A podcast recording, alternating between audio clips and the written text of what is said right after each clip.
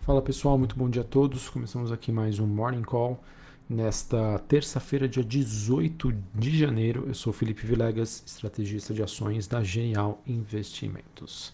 É bom, pessoal, a gente hoje tem um, acaba tendo um dia de maior aversão a risco, em que a dinâmica do mercado segue bastante influenciada pelo movimento de abertura das taxas de juros nos Estados Unidos e, por consequência, acaba pressionando é, as principais bolsas globais.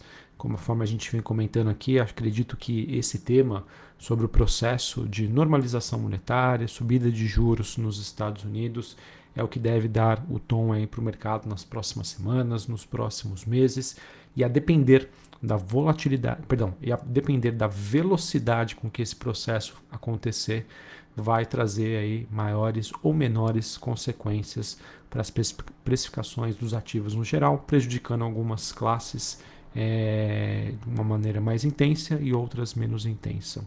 E crescem, pessoal, as pressões também para que os bancos centrais ajam de uma maneira mais rápida para conter a questão do, do, aumento dos preços que estão sendo alimentados a princípio em partes né, pelo rally do petróleo, que elevou aí o Brent, por exemplo, para o nível mais alto desde 2014 e a gente entende aí que o petróleo, né, os preços de energia, é, entre aspas, né, combustíveis, acabam sendo um fator importante sobre as expectativas inflacionárias. E também quando a gente leva em consideração o fato né, de que a, a, a gente tem uma redução das preocupações com a Omicron em relação à demanda. Na semana passada a gente passou por um processo de redução dos estoques de barril isso acaba contribuindo para as previsões do mercado que o barril do petróleo neste final de ano chegue aí próximo dos 100 dólares o barril. Beleza?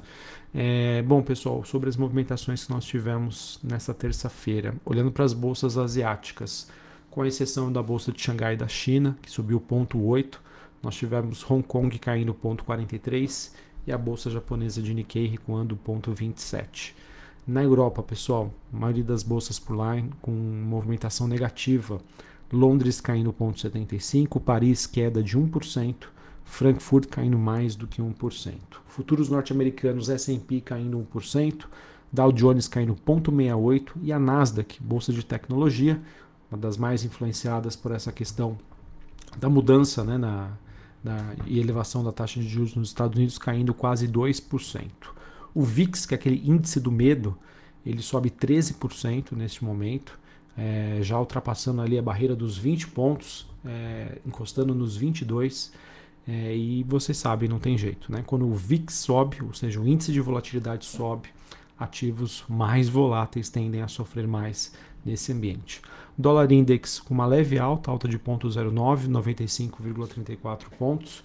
O, as taxas de juros de 10 anos nos Estados Unidos subindo 2,5%, atingindo o patamar de 1,80%. É, Bitcoin caindo quase 2%, 42 mil dólares neste momento. Petróleo, conforme eu já comentei com vocês, o WTI negociado em Nova York subindo 1,67, Brent subindo 1,31, 87 dólares o barril, gás natural subindo 1,5%, cobre recuando 0,5%, níquel subindo 0,85% e minério de ferro na China negociado na bolsa, nas bolsas de futuro de Singapura, apresentou aí um dia de recuperação, um dia de alta, com no caso aí o mercado olhando aí a, as perspectivas é, em relação à possibilidade de novas medidas de estímulos na China.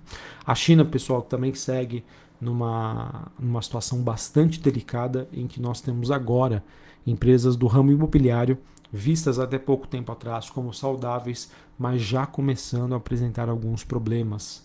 Tá? Então, a, isso pode dar a entender ao mercado que a situação do setor imobiliário na China é, é algo que está sendo prejudicado como um todo e a situação fica um pouco mais crítica. Tá? E se a gente parar para pensar, pessoal, como, olha como é interessante as movimentações do mercado. Nós tivemos nessa manhã o minério de ferro e a bolsa de Xangai na China subindo acredito eu, com o mercado né, já precificado em relação a essa situação um pouco mais negativa e ruim sobre o mercado imobiliário na China, ao mesmo tempo que essa situação pode forçar com que o Banco Central chinês e o governo chinês, claro, atuem na economia para tentar normalizar essa situação. Não é uma tarefa fácil, mas que começa a entrar no radar do mercado. Bom, pessoal, além disso, né, nós, nós temos nesta manhã movimentações uh, em que, no caso, o mercado segue de olho uh, sobre os resultados corporativos nos Estados Unidos. A gente tem essa semana Goldman Sachs, Morgan Stanley e Bank of America entre as empresas que vão divulgar os seus lucros. E uma questão chave é se os lucros das empresas eles vão reviver ou não esse sentimento ao enfrentar custos mais altos e também o desafio aí dos problemas nas cadeias produtivas em relação a Omicron. Então vejam que acaba sendo aí um, um processo bastante complexo. Beleza? Uh, bom, pessoal, acho que em relação ao mundo é isso que nós temos.